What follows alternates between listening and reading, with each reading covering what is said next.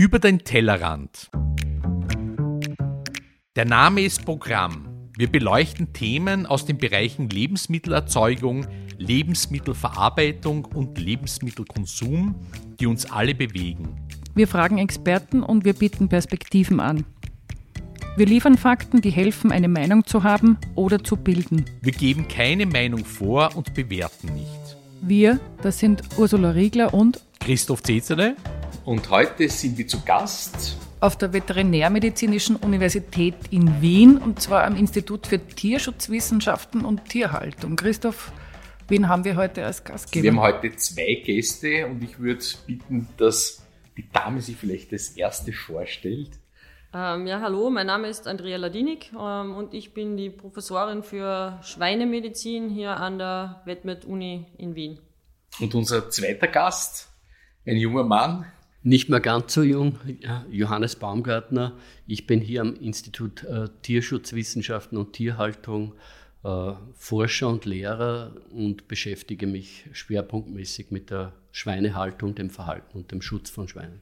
Gut, das ist der Connex auch. Wir reden heute über das Schwein. Äh, haben zwei Spezialisten hier. Äh, Tierschutz und Gesundheit sind die Schwerpunkte, wenn ich das so sehe. Zuerst einmal eine persönliche Frage. Ist das eine, eine Präferenz, äh, sich speziell um das Schwein zu kümmern? Kommen Sie äh, aus einem landwirtschaftlichen Betrieb? Nein, das hat sich im Laufe des Studiums und der Zeit danach eigentlich recht zufällig so ergeben. Also ich habe mich während dem Studium auf die Nutztiere spezialisiert und bin dann irgendwie zufällig ans Schwein geraten und dort hängen geblieben. Was ist Ihre praktische Arbeit? Theoretische Arbeit und praktische Arbeit mit Schweinen hier an der Uni?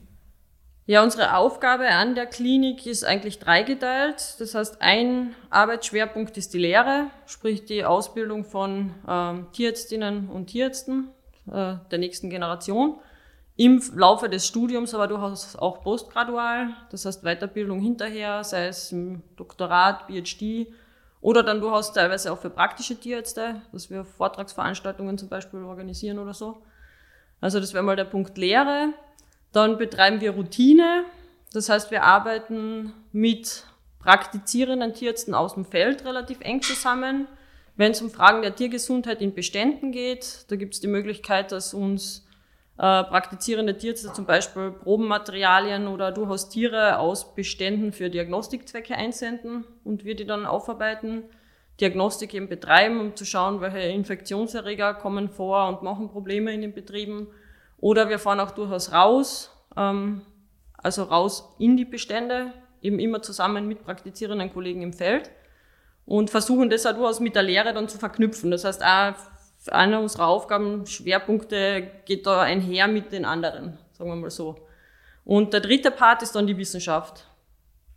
Das heißt wissenschaftliche Tätigkeit, Forschungstätigkeit und da liegt unser Fokus eben auf der Infektionsmedizin beim Schwein. Das heißt Infektionserkrankungen. Ist das so die größte Gefahr, die dem Schwein droht? Seuchen? Ich bin da vollkommen allein. Ja?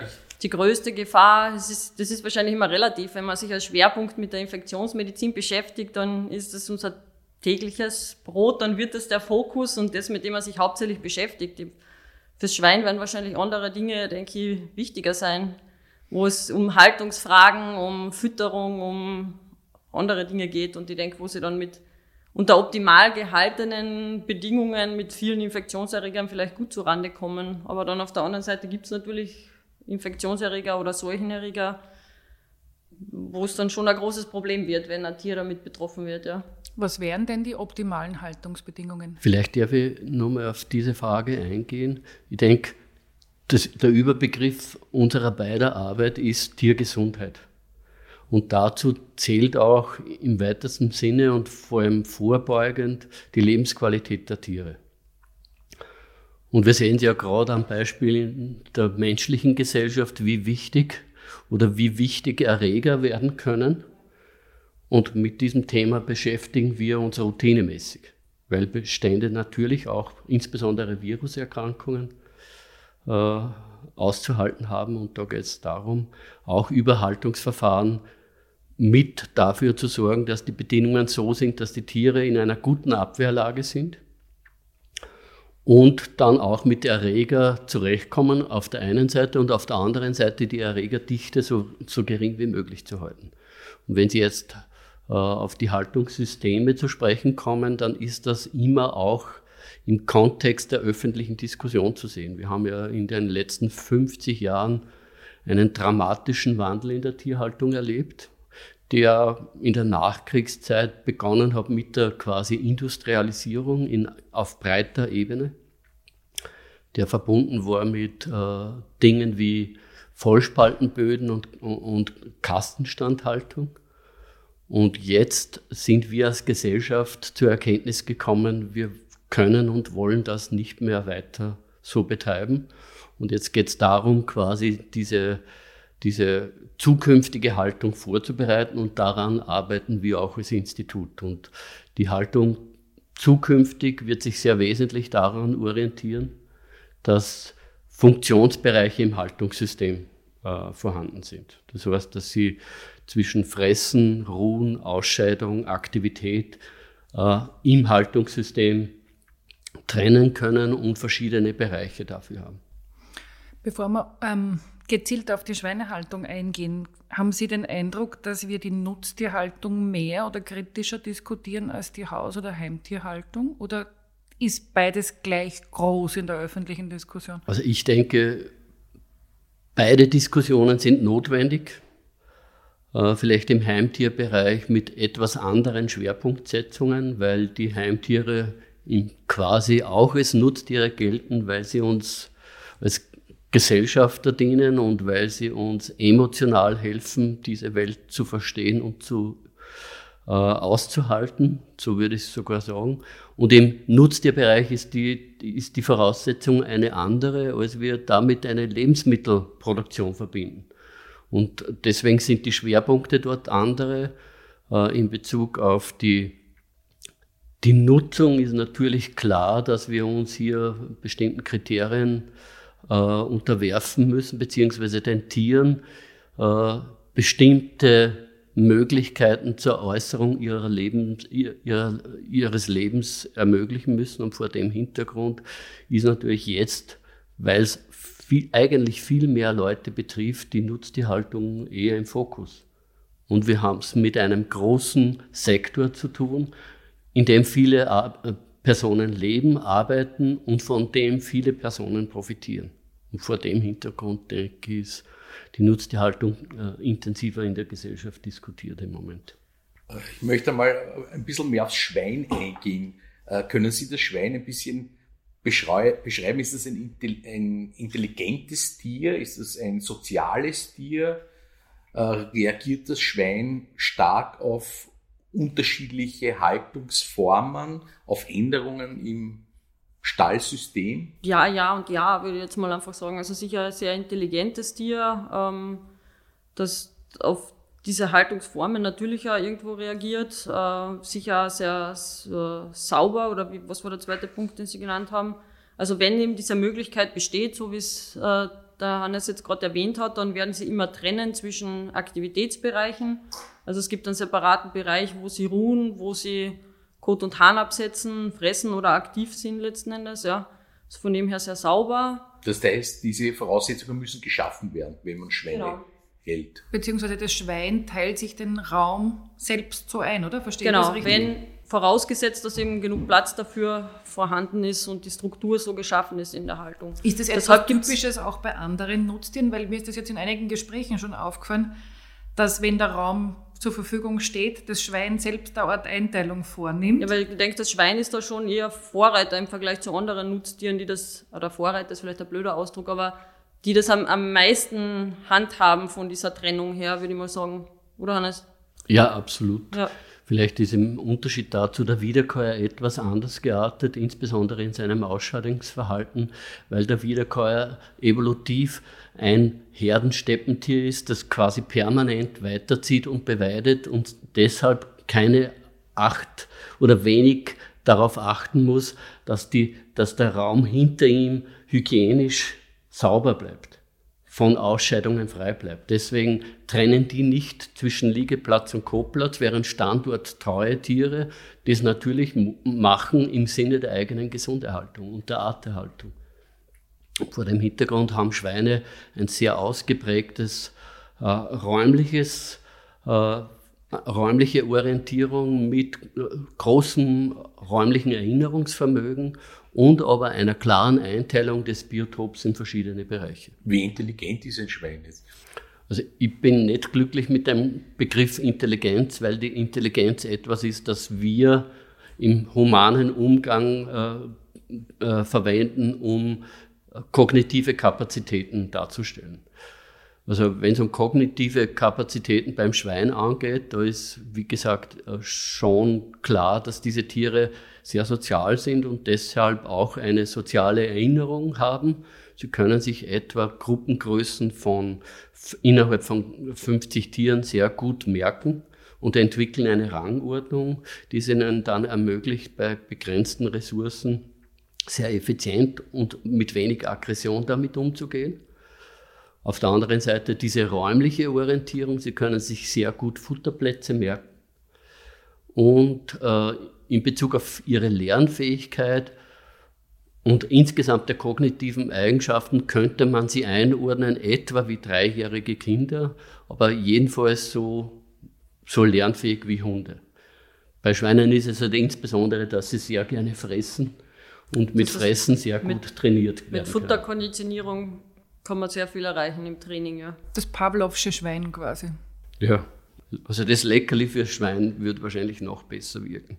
Wie sehr merken sich Schweine das Verhalten von uns Menschen? Also wenn jetzt jemand speziell falsch oder ungut sich verhalten würde oder speziell positiv für das Schwein? Also Sie sprechen hier die Mensch-Tier-Beziehung und, und die Interaktionen an. Natürlich sind Tiere sehr wohl in der Lage einzuschätzen, ob ein Tierhalter oder eine Person äh, äh, positiv mit dem Tier umgeht.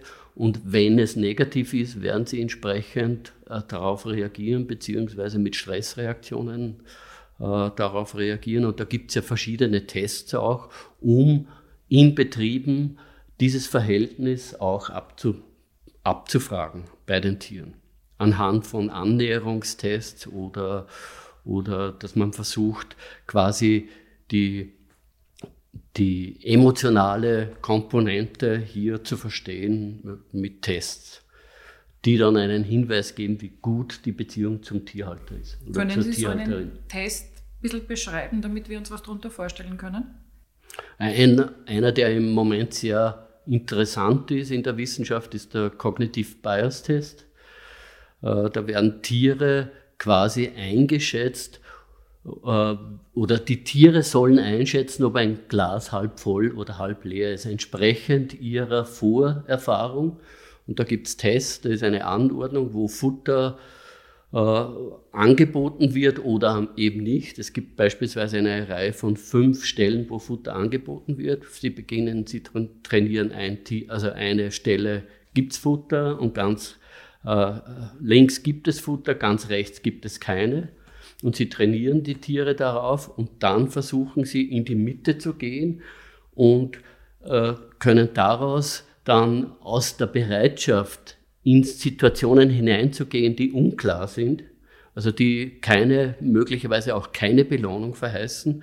Wenn Sie diese Situation eingehen, dann geht man davon aus, dass Sie eine positive Grundstimmung haben und andererseits Tiere, die quasi in ein, das Glas halb leer sehen, werden diese Versuche nicht machen. Wir waren vorhin bei der industriellen Tierhaltung ab etwa dem Zweiten Weltkrieg, wenn ich das richtig sehe. Ähm, auf der anderen Seite reden wir jetzt über Fähigkeiten des Schweins. Äh, hat die Schweinehaltung, wie sie seit den 50er Jahren durchgeführt wurde, passt das für das Schwein? Offensichtlich nicht, oder? Nein, das Schwein wird hier permanent an der Grenze der äh, Anpassungsfähigkeit äh, gehalten. Und das ist vielleicht auch eine großartige Eigenschaft des Schweines, dass sie unter sehr restriktiven, reizarmen Bedingungen äh, dass dieses Tier unter restriktiven, reizsamen Bedingungen extrem gute Leistungen auch bringt, extrem viele Nachkommen äh, bringt und diese Nachkommen auch extrem gut äh, Muskelmasse ansetzen. Das ist ja das, warum wir das Schwein nutzen, weil dieses Tier so viel kann und so, so belastbar ist, auch in Bezug auf die Haltung. Aber klar ist, wenn man sich an den Bedürfnissen der Tiere orientiert, dann ist die jetzige Form der Tierhaltung ungenügend aus der Sicht des Tieres. Insbesondere wenn man weiß, dass diese Tiere alles können, was Wildschweine können nur vielleicht etwas qualitativ und quantitativ abgewandelt. Aber wenn Sie eine Zuchtsau aus einer Kastenstandhaltung ins Freie lassen bei annähernd äh, vernünftigen Witterungsbedingungen, wird dieses Tier innerhalb kürzester Zeit verwildern. Also das, ist, das Schwein täuscht seine Domestikation nur vor. Es kann noch immer Wildschwein sein. Das sind ja so wilde Tiere. Gezähmte Tiere. Gezähmte Tiere. Ist diese Resilienz, die Sie gerade beschreiben, ist das der Grund, warum man bei uns in den letzten Jahrzehnten begonnen hat oder warum das Schwein als für unsere quasi Futter- oder Lebensmittelversorgung so eine große Rolle spielt? Wir essen in Österreich ja sehr, sehr viel Schweinefleisch im Verhältnis zu anderen ähm, Fleischarten. Ist das der Grund oder wie schätzen Sie da die Verhältnismäßigkeit ein mit Rindfleisch oder Geflügel?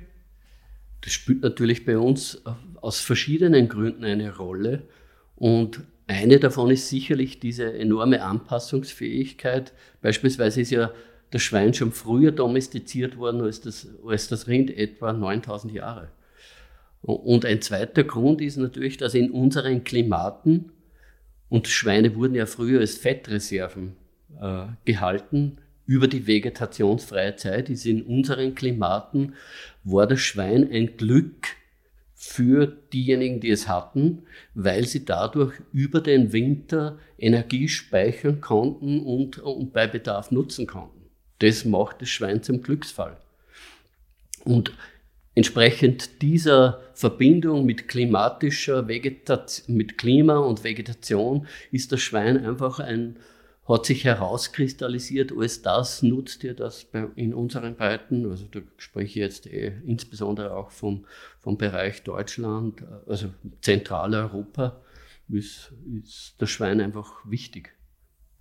Das hat sich natürlich mit dem Fett, das war ursprünglich ein Fetttier, also insbesondere Mangalitza haben Sie angesprochen.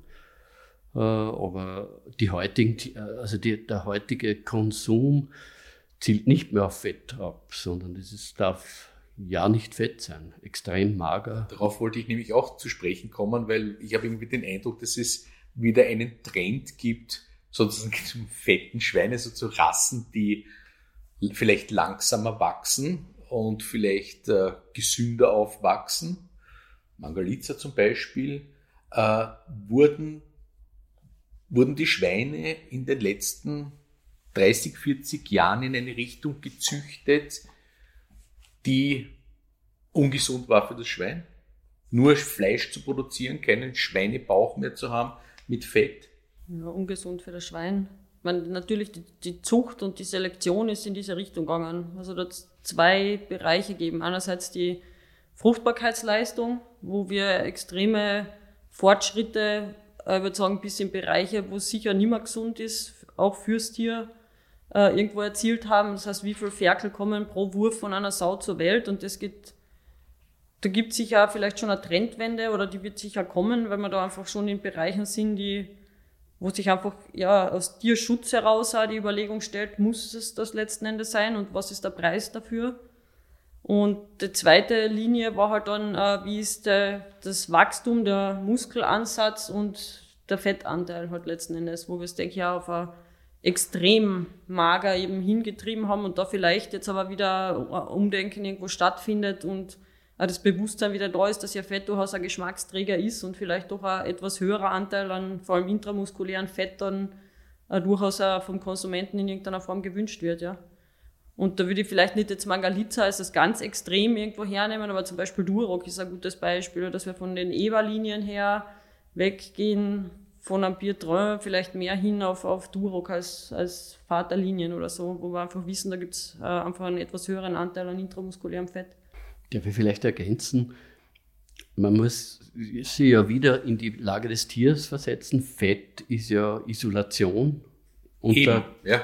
kalten Klimabedingungen, Umgebungsbedingungen. Und dadurch, dass wir die Tiere nicht mehr auf der Fläche im Freiland halten, überwiegend, sondern in Stallungen, die klimatisiert sind, ist dieses Fett auch für das Tier nicht mehr so wichtig. Aber in Bezug auf, auf Geschmack ist natürlich, dass dort sind die Geschmacksstoffe äh, des Fleisches und vor dem Hintergrund ist ein etwas fetteres Fleisch, also äh, insbesondere intermuskuläres Fett sicherlich auch äh, für uns als Konsumenten und Konsumentinnen gut, aber ich denke, es wird auch die Stabilität, die physiologische Stabilität des Tieres äh, verbessern. Lenken Sie irgendwie die Zucht ein wenig? Das ist nicht unsere Aufgabe. Ah, okay. Dafür gibt's da gibt es auch keine Empfehlungen zu sagen. Dafür gibt es Zuchtorganisationen, die letzten Endes dafür verantwortlich sind. Und ich denke, lenken tut das am Ende hauptsächlich der Verbraucher. Mhm. Und wie schaffen Sie es, Ihre Forschungsergebnisse für die, sagen wir mal, Praxis relevant zu machen? Oder wie gelingt, oder wie stellen wir uns das vor, das, was Sie hier tun an der Uni, wie kommt jetzt der Bauer, der Landwirt, der Schweine hält, zu ihren Erkenntnissen? Kommen die und fragen auch nach, beziehungsweise wie schafft man die Verbindung zwischen Forschung und Theorie und universitärer Forschung und, Aus und ähm, praktischer Anwendung in der Nutztierhaltung? Das denke ich ja gar nicht so einfaches Thema, wo es sicher immer kritisch als Wissenschaftler zu hinterfragen gilt, was mache ich überhaupt und wie kommt das dann tatsächlich in der Praxis an, ja. Gar nicht so einfach. Also unser Sprachrohr sind einerseits die Tierärzte selber, die ja dann wieder im Kontakt mit den Landwirten sind, ja, und eben auch direkte Kommunikation. Und natürlich ist es dann auch unsere sogenannte Third Mission, dass wir natürlich auch versuchen, nach außen zu kommunizieren, sei es in Form von populärwissenschaftlichen Artikeln zum Beispiel. Also wir schreiben regelmäßig Artikel für Landwirte in unterschiedlichsten Zeitungen, wo man dann immer versucht, das aus der Wissenschaftssprache hin so zu übersetzen, dass es dann halt dort ankommt, letzten Endes, ja. Oder direkt über Kontakte oder, wie gesagt, wir machen auch Betriebsbesuche, wo man auch direkt dann vor Ort ist, nur trifft man halt damit dann eine kleine, äh, auf eine kleine Zuhörerschaft, sagen wir mal so. Also das sind dann eher Individualgespräche, wo es dann halt irgendwo Probleme gibt, ja. Wenn Sie sagen, die Tierärzte haben da auch eine Rolle, ähm, gemeinhin, glaube ich, stellt man sich oft vor, der Tierarzt spielt erst eine Rolle, wenn ein Tier krank ist. Aber in meiner Vorstellung wäre es ja so, dass es da um Prophylaxe oder Beratung auch geht, oder? Also ich glaube, da muss man ganz klar unterscheiden, ist es irgendwie ein Heimtier oder sind wir im Nutztierbereich unterwegs? Und gerade im Nutztierbereich ist es ja so, dass wir viel mehr dahin kommen wollen, prophylaktisch tätig zu sein, äh, wo wir äh, Bestandsbetreuung auf regelmäßiger Basis machen, sprich der Tierarzt kommt in regelmäßigen Abständen in den Bestand und ist dort beratend tätig, versucht da frühzeitig da Probleme zu erkennen und zu beseitigen. Ähm, und dann nicht nur jetzt äh, über Infektionserreger oder so wie es ganz am Beginn schon angesprochen wurde, ja über Optimierung von Haltungsbedingungen zum Beispiel oder Biosicherheitsmaßnahmen, was kann ich am Betrieb optimieren, damit vielleicht gar kein Infektionserreger eintritt in diesen Betrieb. Also da ist sehr, sehr viel Beratungstätigkeit und sehr viel passiert eben äh, prophylaktisch, um versuchen, dass man überhaupt gar nicht zu diesem Punkt kommt, wo dann Tiere erkranken im Bestand. Und das ist eigentlich die Hauptaufgabe des, des Tierarztes im, in der Bestandsbetreuung, sagen wir mal so, im Nutztierbereich allgemein. Und wir, natürlich wird es ja immer wieder der Fall sein, dass natürlich dann auch Tiere erkranken und dann auch therapiert werden muss als Tierarzt, aber eigentlich ist es in der Bestandsbetreuung so, dass der Großteil der Tätigkeit durchaus auch äh, in prophylaktischer Bestandsbetreuung liegt und nicht nur in der Behandlung von kranken Tieren. Werden Zuchtschweine prophylaktisch geimpft? Ja, ja, ganz regelmäßig. Also vieles in der Prophylaxe, vor allem so um Infektionserreger, geht letzten Endes beruht auf Impfprogrammen. Und das ist eigentlich ganz regelmäßig so, dass in jedem Bestand äh, unterschiedliche Impfkonzepte vorliegen und sie für Zuchtschweine oder auch durchaus für die Ferkel unterschiedliche Impfkonzepte für den jeweiligen Bestand individuell mir als Betreuungstierarzt überlege. Und das ist eben eines dieser Tools in der Bestandsbetreuung, die dem Tierarzt dann letzten Endes obliegen. Solche Beratungen zu machen und zu überlegen, okay, was macht es jetzt hin, äh, die Tiere zu impfen, wogegen. Ja. Aber das ist eigentlich regelmäßig so. Jedes, fast jedes Schwein, das bei uns eben gehalten wird, wird in regelmäßigen Abständen gegen unterschiedliche Infektionserreger geimpft. Das stellt man sich so vor wie beim Kind. Mumps, Masern und es bleibt fit dadurch. Also das kenne ich negativen Maßnahme, sondern. Im Gegenteil, das ist eines dieser Tools, die wir versuchen einzusetzen, um Krankheiten zu verhindern und dann immer verhindern zu müssen, Tiere, die krank sind, zu therapieren. Und das ist ja eines der größten Ziele, die wir in der Bestandsbetreuung letzten Endes aus haben. Und das ist, denke ich, ja in der Öffentlichkeit sehr äh, breit diskutiertes Thema oder durchaus äh, Thema, das da bewusst für das Bewusstsein auch herrscht, ist der Einsatz von Antibiotikern. Und das ist was, was ich ja versuchen muss zu verhindern, indem ich es vermeide, dass Tiere überhaupt so weit kommen, krank zu werden, um dann mit einem Antibiotikum therapiert werden zu müssen. Und eines der wichtigsten Tools, um das zu erreichen, sind eben Impfstoffe. Gibt es in der Nutztierhaltung oder konkret in der Schweinehaltung auch Impfgegner? Unter den Landwirten deutlich weniger als in der durchschnittlichen normalen Population, würde ich jetzt einmal sagen, weil das einfach ein normales Tool ist, wo jeder die Erfahrung gemacht hat, wie wichtig das einfach ist zur Gesunderhaltung von Beständen. Und dementsprechend ist da der Anteil an Impfgegnern, glaube ich, verschwindend gering im Vergleich, ja. Im Vergleich zum Menschen. Im Vergleich zum, ja, zu Impfgegnern bei Menschen, würde ich mal schon sagen, ja. Ich würde gerne wieder zurückkommen zur Halt oder zu den Haltungsformen. Sie haben es vorher angesprochen, Herr Professor Baumgartner. Wenn ich es richtig zitiere, das Schwein selbst würde sich die heutige Haltungsform oder die halt verbreitet vorkommt, nicht aussuchen. Sowas ähnliches hat, ich glaube, es war der Herr Schlederer von der Schweinebörse bei einer Diskussion, die ich mir unlängst am Standard online angehört habe, auch gesagt aus dem Kontext jetzt natürlich gerissen, aber er hat gesagt, wenn man das Schwein fragen würde und es hätte die menschliche Fähigkeit darüber zu sprechen, würde es sich den Vollspaltenboden auch nicht aussuchen. Ich glaube, so ungefähr, wenn ich ihn hoffentlich richtig zitiere. Was wäre denn die Haltungsform oder wo geht denn die Forschung oder die Entwicklung der Haltungsformen hin? Also die Entwicklung der Haltungsformen geht ganz klar in funktionsgetrennte Haltungssysteme und weg vom Konzept Vollspaltenboden. Weil der Vollspaltenboden ist ja ein Konzept, das insbesondere in den 60er, 70er Jahren äh, zentral ausgehend von Holland entwickelt wurde. Und das Prinzip besteht darin, sie haben äh, im Lebensraum der Tiere Flächen, wo Ausscheidung passiert und wo Liegen passiert.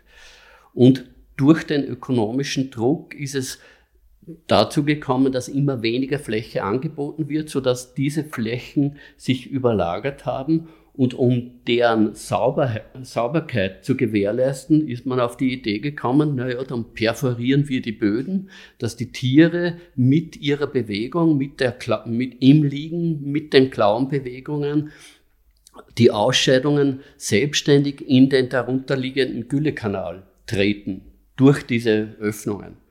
Und die Flüssigkeit rinnt sowieso ab, sodass sie dann äh, mit diesem Spaltenboden zwei Ziele erreichen minimierte Fläche und trotzdem saubere Flächen. Und das hat wesentlich auch zu dieser Industrialisierung dieses Sektors beigetragen. Aber wir sehen halt jetzt die Auswirkungen dessen. Und eine Auswirkung beispielsweise ist die, dass sie unter diesen restriktiven Bedingungen kaum mehr in der Lage sind, Schwein, äh, Tiere mit intakten Schwänzen zu halten. Und vor dem Hintergrund hat diese Entwicklung dazu beigetragen, dass die Schwänze routinemäßig kopiert werden, was eigentlich nicht sein dürfte, rein rechtlich. Und, äh, und auf der anderen Seite es nicht möglich ist, diesen Tieren adäquates Beschäftigungsmaterial anzubieten, weil dieser Boden dann nicht mehr funktioniert, wenn sie drauf Stroh geben. Und der dann verklebt mit den Ausscheidungen, dann ist das Funktionsprinzip ad absurdum geführt. Und vor diesem Hintergrund denke ich, wird es innerhalb der nächsten zwei Jahrzehnte, würde ich meinen, zu einer Abkehr vom Vollspaltenboden kommen. Und das wird eine sehr intensive Arbeit erfordern, äh, die dann auch kombiniert ist mit der Frage dieses routinemäßigen Schwanzkopierens. Und das wird hoffentlich auch dazu führen oder wird es notwendig machen, damit, dass man für dieses Produkt Schweinefleisch mehr zahlen muss, weil wir zahlen diese reduzierte Fläche kommt unmittelbar bei, bei uns an der Theke an, nämlich als extrem niedriger Preis, weil die Produktionskosten so, so niedrig sind. Erhöhen wir die Produktionskosten, dürfen wir nicht erwarten, dass dieses Produkt zum selben Preis erhältlich ist für uns. Es gibt da eine extreme Spanne bei den Schweinepreisen. Es gibt auf der einen Seite Angebote in Supermärkten für nichts de facto und dann gibt es hochqualitatives Fleisch, sage ich mal, das kostet dann schon 40, 50 Euro das Kilo ungefähr. Beim Schwein ist mir das nicht bekannt. Ich meine, das Schweinefleisch wird, äh, nachdem es in, auch im, fast im Überschuss da ist, relativ, jedenfalls zu günstig angeboten. Äh, da gibt es diese Wochenendangeboten so um die 5 Euro. Teures Fleisch ist beispielsweise relativ teuer. Also vergleichsweise ist Biofleisch, da geht es dann schon eher um 10 Euro mehr, weil wir dort die dreifache Fläche anbieten müssen. Das heißt, die Fläche ist Schlüssel. Die Fläche ist der Schlüssel. Die Gibt es genug Platz für Schweinehaltung da überhaupt, wenn wir, wenn jedes Schwein zehnmal so viel Platz hat oder auch nur fünfmal so viel Platz? Wir können auch die Diskussion darüber führen, ob wir so viel Schweinefleisch konsumieren müssen. Und ich denke, im Zusammenhang mit der Diskussion um die Klimaveränderung wird das ein Thema sein. Müssen wir unsere Ernährung äh, so stark auf die Säule tierische Lebensmittel aufbauen. Und ich denke, wenn wir davon ausgehen, dass die Bevölkerung bis 2050 noch um ein Drittel steigt und wir wollen diese, äh, diese Menschen möglichst gerecht äh, ernähren, ob das auf, auf Basis von Tieren passieren muss. Wenn ich eine Futterverwertung von 1 zu 3 habe und drei Kilogramm hochwertiges Nahrungsmittel einsetze, um ein Kilogramm Fleisch zu bekommen. Ich denke gerade noch nach über das, Christoph, was du gesagt hast, ähm, die Preisspanne und du hast das mit Qualität in Verbindung gebracht. Ich bin mir nicht so sicher, ob der günstige Preis beim Schweinefleisch im Supermarkt oder wo auch immer oder diese Log-Angebote immer eine reduzierte Qualität im Vergleich zu anderen Haltungsformen mit Sicherheit, aber grundsätzlich bin ich nicht sicher, ob günstiger Preis nicht sehr viel mehr ein Lockmittel ist, um jemanden zu animieren, zu kaufen und dann andere Dinge zu kaufen und nicht unbedingt zwingend was über die Qualität oder über min vermeintlich mindere Qualität aussagt. Also eins muss klar sein, das, was angeboten wird, ist als Lebensmittel höchste Qualität. Das ist sicher und es, ist im, es hat einen Standard, den wir erwarten und das wird zu 100 Prozent erfüllt wenn man über die Lebensmittelqualität spricht. Aber wir sind inzwischen als Gesellschaft ein Stück weiter und für uns zählt auch Prozessqualitäten. Und wenn Sie jetzt über Bekleidungsindustrie sprechen oder über die, die Handyproduktion, all diese Faktoren spielen auch heute in allen äh, Produktionsbereichen eine Rolle. Eine ethisch vertretbare, ethisch wasserdichte Produktion äh, zustande zu bringen, weil wir die Auswirkungen sowohl im gesellschaftlichen als auch in Bezug auf die Umwelt ja dauernd vor Augen geführt haben. Wenn wir das nicht tun, haben wir ein Problem als Gesellschaft. Jetzt sind wir beim großen Thema und für mich ist eine interessante Frage, wo ich auch keine Antwort habe, eine interessante Frage. Das wird ja immer heftig diskutiert. Wer ist denn verantwortlich oder wer kann es denn ändern? Ist es der Konsument? Sind es wir als Konsumentinnen und Konsumenten? Ist es der Tierhalter? Ist es die Forschung? Ist es die Politik? Ist es jeder ein bisschen? Wie können wir Schweinehaltung, jetzt wenn bei unserem konkreten Thema bleiben, weiterentwickeln? Denn das schiebt ja jeder immer ein bisschen dem anderen zu, ist mein Eindruck. Wir können es nur gemeinsam lösen. Diese Frage können wir nur gemeinsam lösen. Es ist nicht zulässig, diese Frage den, den Tierhalterinnen und Tierhaltern aufzulasten, die ja ohnehin schon unter extremen Druck stehen, damit sie das erfüllen können, was wir von ihnen erwarten. Also, und das läuft ja auch, indem öffentliche äh, Gelder in diesen Sektor fließen, um eine Transition in neue Systeme zu bringen. Und wir sind natürlich als sogenannt mündige äh, Konsumentinnen und Konsumenten aufgefordert, das auch an der Theke zu zeigen und nicht nur bei jeder Umfrage zu sagen, wir tun's. Und wenn es dann darum geht, die Geldbörse aufzumachen, dann greifen wir wieder zum Billigen. Das geht nicht. Da geht es aber auch sehr stark offensichtlich um Klassifizierungen, nicht? Weil ich muss ja als Konsument doch sehen, woher dieses Schwein kommt, ob es ein österreichisches Schwein ist, weiß nicht, welche Klassifizierungen es da alles gibt, ja, weil sonst kann ich ja nicht entscheiden, welches Stück ich nehme. Natürlich, und diese Nachverfolgbarkeit ist Grundvoraussetzung, ja, dafür, aber welches Haltungssystem, wenn jetzt verbesserte Haltungssysteme da sind, muss das irgendwer beim Endkonsumenten ankommen. Und ich denke, das ist auch was, was die Landwirtschaft da durchaus einfordert. Und ein wichtiger Part ist es dann, dass wir da nicht nur um Frischfleisch reden, sondern dass es auch bei allem, was am verarbeiteten Produkt oder was letzten Endes in Großküchen oder Gastronomie letzten Endes läuft, dass es Nachvollziehbarkeit in allen Bereichen gibt, ja. Weil es ja nur ein geringer Anteil vom Fleisch, den wir tatsächlich als Frischfleisch konsumieren, wo wir, denke ich, schon eine ganz gute Nachverfolgbarkeit haben, ja. Wird Ihre Expertise, ähm, also ich gebe mir selber die Antwort, die wird ja sein, wird Ihre Expertise von der Politik genützt und wenn ja, in welchem Kontext, damit wir das ein bisschen besser einordnen können, sozusagen, wie entstehen auch gesetzliche Regulatorien zum Thema Schweinehaltung? Wie, wie findet man dann einen Weg, das weiterzuentwickeln? Also im Prinzip ist das ein permanenter Austausch, äh, wo wir versuchen, das Wissen, das wir akquirieren über Projekte und Forschungsarbeiten, möglichst unmittelbar in die Praxis hineinzutragen und stehen da im permanenten Diskurs und auf der anderen Seite natürlich auch im politischen Kontext diese Frage der Regelung der Tierhaltung. Das ist ja ein gesamtgesellschaftlicher Kontext, möglichst wissensbasiert äh, aufzubauen. Und wenn wir zur Erkenntnis gekommen sind, dass wir funktionsgetrennte Haltungssysteme brauchen, dann muss das irgendwo dann auch in den entsprechenden Gesetzen Nieder Niederschlag finden.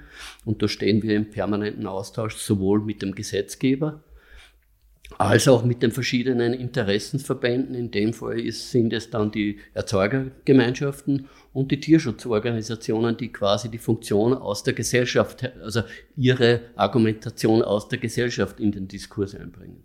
Und wir sehen uns da in der Mitte positioniert, so dass wir für beide Seiten ein offenes Ohr haben, aber eine klar wissensbasierte, äh, einen Standpunkt haben und den versuchen, in, in diesen Diskurs einzubringen. Werden diese gesetzlichen Regelungen in der EU getroffen und dann runtergebrochen in die Nationalstaaten? Oder sind das regionale, also nationale Lösungen? Grundlegend kommt es natürlich mal von der EU, aber dann bei der Umsetzung ins nationale Recht hat jeder Mitgliedsstaat die Möglichkeit, über diese Mindestforderungen der EU hinauszugehen und das nationale Recht durchaus noch anders zu gestalten. Also über die Mindestforderung von Seite EU hinaus.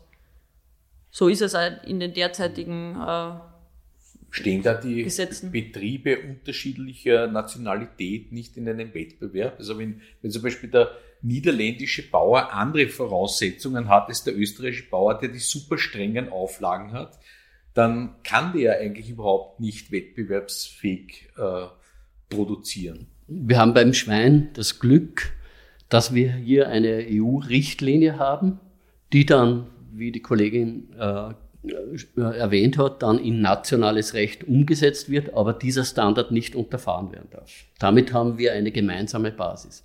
Nichtsdestotrotz spielen sich die Diskussionen in unterschiedlichen Themen in unterschiedlichen Ländern unterschiedlich ab.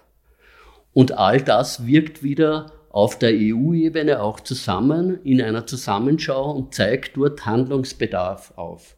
Wir haben beispielsweise in Bezug auf die Haltung von, von gebärenden und säugenden Sauen eine Vorreiterrolle, was innerhalb der EU, was die Halter, also die Reduktion der Kastenstandzeit anbelangt. Und das kommt irgendwann einmal auf das europäische Tapet weil natürlich diese Diskussionen auch in Deutschland laufen, in Holland laufen und dann wird man versuchen, möglichst, und, und, und das ist, muss im Sinne unserer Erzeuger auch, also der europäischen Erzeuger sein, dann wird versucht, möglichst Wettbewerbsgleichheit wiederherzustellen. Ansonsten ist ein, ein freier EU-Markt nicht vorstellbar, wenn jeder den anderen unterfahren darf. Im Standard. Das heißt, man hat oder man hätte hier als auch kleiner Staat in der EU oder im europäischen Kontext durchaus die Macht, etwas weiter zu bewegen, unabhängig von der Größe, sondern weil man einfach vielleicht in den Erkenntnissen schon ein Stück weiter ist. Weil ich frage vor dem Hintergrund, wir merken es gerade momentan, finde ich, in der öffentlichen Diskussion bei anderen Themen. Wir tun uns als Nationalstaat manchmal schwer, dass wir zu vermitteln, dass wir ja die EU sind. Das ist ja keine dritte Person, über die wir sprechen. Und ich finde es immer ein bisschen schade, wenn man versucht, bei den komplexen Themen die EU als jemanden anderen hinzustellen, anstatt dass man sagt, schau, das ist unsere Macht, die wir dort haben. Also ich bin auch der Ansicht, dass die EU ein Projekt ist äh, im Wettbewerb der besten Ideen. und nicht in der Verhinderung dieser besten Ideen. Natürlich ist klar, wenn es um ökonomische Brisanz geht und wenn es darum geht, dass wir von unseren Betrieben fordern, dass die Investitionskosten um 30 Prozent mehr werden oder sie, um den Standard zu halten, die Bestände abbauen müssen, dann hat das ein Gewicht und das muss in die Diskussion einfließen. Und da kann ich eins zu eins unsere Situation, die sehr kleinbäuerlich strukturiert ist, vergleichen mit einer in Spanien, die eine in den letzten drei Jahrzehnten eine industrialisierte, eine Industrie aufgebaut haben und die Standards dort zwar in der Haltung die gleichen sind, aber die ökonomischen Rahmenbedingungen sind andere. Und vor dem Hintergrund auch da Diskurs, Gedankenaustausch und eine auf ethischen Grundlagen basierte Entscheidungsfindung. Wir kennen uns natürlich beim Thema Krankheiten der Schweine nicht sehr gut aus. Ja? Oder auch der Gesundheit der Schweine, gehen wir so an. Die, über die Gesundheit haben wir schon geredet. ähm, was bedroht das Schwein? Na, was derzeit, denke ich, in den Medien außerhalb von den Leuten, die tatsächlich enger mit der Schweineproduktion beschäftigt sind, am ehesten ankommt, ist wahrscheinlich das Thema der afrikanischen Schweinepest das wahrscheinlich doch der eine oder andere aus den Medien jetzt halt durchaus mitbekommen hat, aber wenn er nichts mit Schweinen letzten Endes zu tun hat. Was ist das? Kommt das aus Afrika? Ja, deshalb der Name. Es ist eine Viruserkrankung, die ausschließlich, ausschließlich Schweine betrifft. Also alle Arten der Schweine können infiziert werden. Das Virus ist dort eigentlich zu Hause in afrikanischen Schweinen, also Warzenschweinen oder Buschschweinen, die ja gar nicht daran erkranken, und wird dort dann über Zecken übertragen und macht dort nicht viel. Und in unseren Hausschweinebeständen ist es aber eine tödliche, und auch Wildschweinebeständen, so muss man das dazu sagen, ist es eine tödliche Erkrankung. Und die breitet sich schon seit längerem, also seit 2007 aus Georgien und weiter eben aus und immer weiter Richtung Westen letzten Endes. Und man hat es, denke ich, mitbekommen, seit 2014 in der EU, in unterschiedlichen Mitgliedstaaten, und im letzten Jahr dann auch Deutschland, das beispielsweise jetzt betroffen war im, im Wildschweinebestand. Man hat es mitgekriegt 2018 in China, wo so spekuliert worden ist, dass bis 50 Prozent aller Schweine in China tatsächlich verendet sind an dieser Erkrankung. Also da hat es relativ viel Aufsehen, denke ich, in der Öffentlichkeit da durchaus gegeben oder gibt es ja immer noch in, rund um diese äh, Erkrankung letzten Endes. Ja. Gibt es eigentlich Erkrankungen, die auf den Menschen überspringen können? Gibt es durchaus auch, ja ähm, vom Schwein auf den Menschen, unter Umständen auf, äh, umgekehrt vom Menschen auf das Schwein, gerade wenn man an Influenza beispielsweise denkt, also die Grippe, muss man durchaus berücksichtigen, dass wir durchaus als Menschen auch die Influenza mit in den Schweinebestand nehmen können und dann auch die Tiere anstecken können. Also es kann in beide Richtungen letzten Endes gehen, ja. Was kann der Landwirt, was kann die Landwirtin tun jetzt im Alltag? Was tun die ganz konkret, um die Gesundheit, den Schutz ihrer Tiere sicherzustellen, so gut als möglich. Hundertprozentige Sicherheit wird man nie haben, aber was sind so die Maßnahmen gemeinhin, die man setzen kann? Na, wir fassen das so unter Biosicherheitsmaßnahmen letzten Endes mal zusammen. Das heißt, wir versuchen, äh, einen reger Eintrag in die Bestände schon mal zu verhindern über ganz gezielte, konkrete Maßnahmen. Dafür gibt es mittlerweile eine sogenannte Schweinegesundheitsverordnung, in der solche Maßnahmen durchaus festgelegt sind.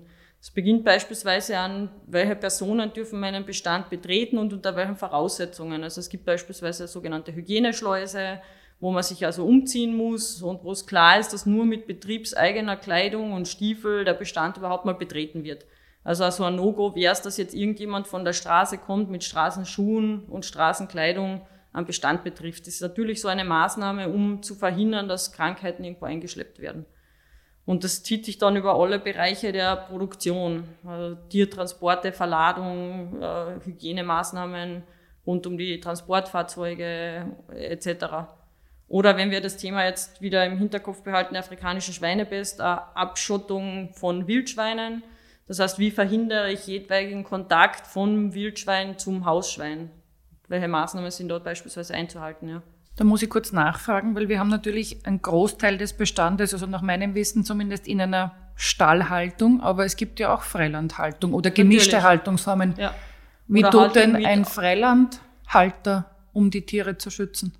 Also gibt es, wie gesagt, genauso laut äh, Schweinegesundheitsverordnung die Vorgaben. Ähm, das heißt, es gibt dann Vorgaben zur Umzäunung, Ähm, also ist zum Beispiel eine doppelte Umzäunung gefordert mit genau bestimmten äh, Abstand zwischen innerer und äußerer Umzäunung. Das heißt, es muss da alles getan werden, um einen direkten Kontakt von einem Wildschwein zu einem Hausschwein zu unterbinden. Und auch den insofern indirekten Kontakt, sei es über Futter, über Gülle, über Tierkadaverlagerung, solche Dinge, dass jetzt da je, jeweils der Kontakt zum Wildschwein einfach verhindert wird zu solchen Materialien aus dem Bestand. Und auf der anderen Seite natürlich äh, im Be Bereich der Jagdverbände, dass dort ganz genau geschaut wird, wie sich die Wildschweinbestände entwickeln und wie sie sich gesundheitsmäßig darstellen, dass nicht irgendwelche Tierkadaver dort also unerkannt bleiben und da ist insbesondere, glaube ich, in Tschechien sehr gute Arbeit geleistet worden. Aber das ist die erste Front, erste Abwehrfront quasi. also wenn es jetzt um diese afrikanische Schweinepest geht, dann ja, kann man davon ausgehen, dass, wir, dass die Wildschweinpopulation betroffen sein wird. So war es auch in den anderen westeuropäischen Ländern. Tschechien und Belgien sind die ersten erfolgreichen Beispiele, die es halt tatsächlich geschafft haben, obwohl die Wildschweinpopulation mal positiv war, diese Seuche auch wieder wegzubekommen aus dem Land letzten Endes. In anderen Ländern ist es nicht so einfach geglückt, beziehungsweise wird es vielleicht nicht so einfach gelingen, wie es in Deutschland ist, wo es eben schon sehr weit verbreitet ist im Wildschweinebestand. Und so könnte man uns vorstellen, dass das unter Umständen in Österreich auch passieren wird, dass wir dann Fälle im Wildschwein haben. Und dann gilt es natürlich für die Landwirte, alles dran zu setzen, alle Maßnahmen zu setzen, um einen Eintrag in den Hausschweinebestand letzten Endes zu verhindern. Muss jedes Wildschwein, das erlegt wird, veterinärmedizinisch begutachtet werden eigentlich? Na, ähm, jetzt durch die afrikanische Schweinepest wird natürlich vermehrt auch daraufhin untersucht und vor allem geht es aber eher um äh, gefallene, nicht erlegte Tiere, also die sind eher davon letzten Endes betroffen und da wird da vermehrt gemonitort daraufhin und da ist die gesamte Jägerschaft aufgehalten äh, oder äh, aufgefordert, alles an Wildschweine-Kadavern, die tot aufgefunden werden, tatsächlich zur Beprobung einzusenden, um da frühzeitig letzten Endes äh, Bescheid zu wissen, ob, ob wir tatsächlich die, die Seuche jetzt schon im Land haben oder nicht. Im Moment ist es so, dass Österreich eben noch frei ist, sowohl im Wildschwein als auch im Hausschweinebestand. Und äh, veterinärmedizinische Untersuchung ist auch für die erlegten Wildschweine nicht erforderlich, das machen geschulte Jagdpersonen.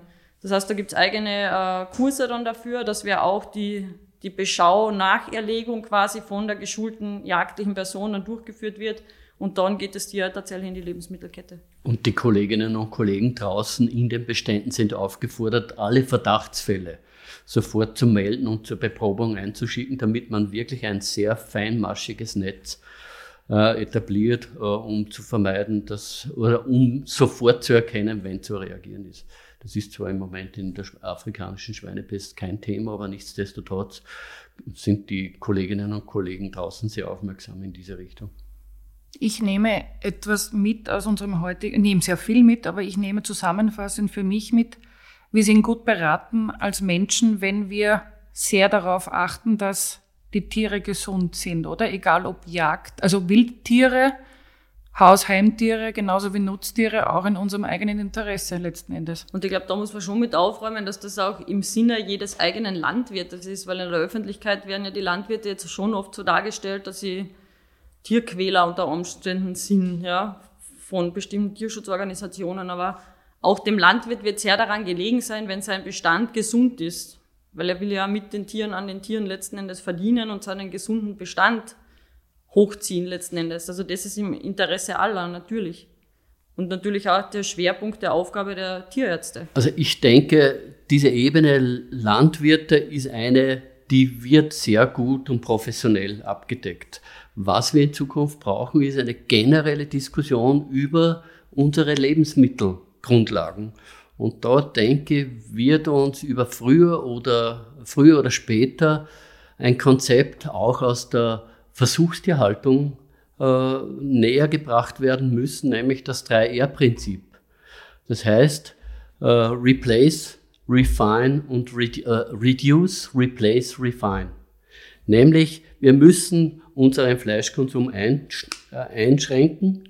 Wir müssen äh, draußen die Bedingungen äh, entscheidend verbessern und nach Möglichkeit in unserer menschlichen Ernährung auch nach Alternativen umschauen. Und das passiert im Moment aktuell gerade in vielen auch äh, Sektoren, die Fleisch verarbeiten, beispielsweise die die Rügenwalder machen eine vegetarische Teewurst oder Hermann äh, in, äh, in, im Müllviertel macht einen vegetarischen Leberkäse oder veganen Leberkäse. Also vielleicht müssen wir uns in diese Richtung auch, und das geht nur in der gesamtgesellschaftlichen äh, Frage, müssen wir uns überlegen, wie, welches unsere Lebensmittel, äh, Lebensmittelgrundlagen sind. Und wir müssen, glaube ich, unseren Qualitätsanspruch Anspruch einfach schärfen, oder? Also es ist wichtig, ja. das, was wir konsumieren, muss einem gewissen Qualitätsanspruch folgen. Es kann nicht sein, dass wir mit, glaube ich, im Moment geben wir 5% unseres Einkommens für Ernährung aus. Und ich denke, angesichts der Wichtigkeit dieses Lebensbereiches ist das zu wenig. Das, und und also quasi ein Handy kostet so viel wie wir brauchen quasi für die Telekommunikation, die wichtig ist, ebenso viel wie für für Lebensmittel. Und das ist, diese Gewichtung muss hinterfragt werden. Möglicherweise hilft uns da die aktuelle Situation, auch wenn man Corona nichts wirklich Positives abgewinnen kann. Etwas, was wir schon sehen, ist doch eine intensivere Diskussion und Aufmerksamkeit für das Thema Lebensmittelerzeugung, Ernährung, woher bekomme ich es und, und was kaufe ich und konsumiere mhm. ich, oder? Und welche Standard will ich? Vielen Dank für das Gespräch an Sie beide. Vielen Dank für die Gastfreundschaft hier. Danke.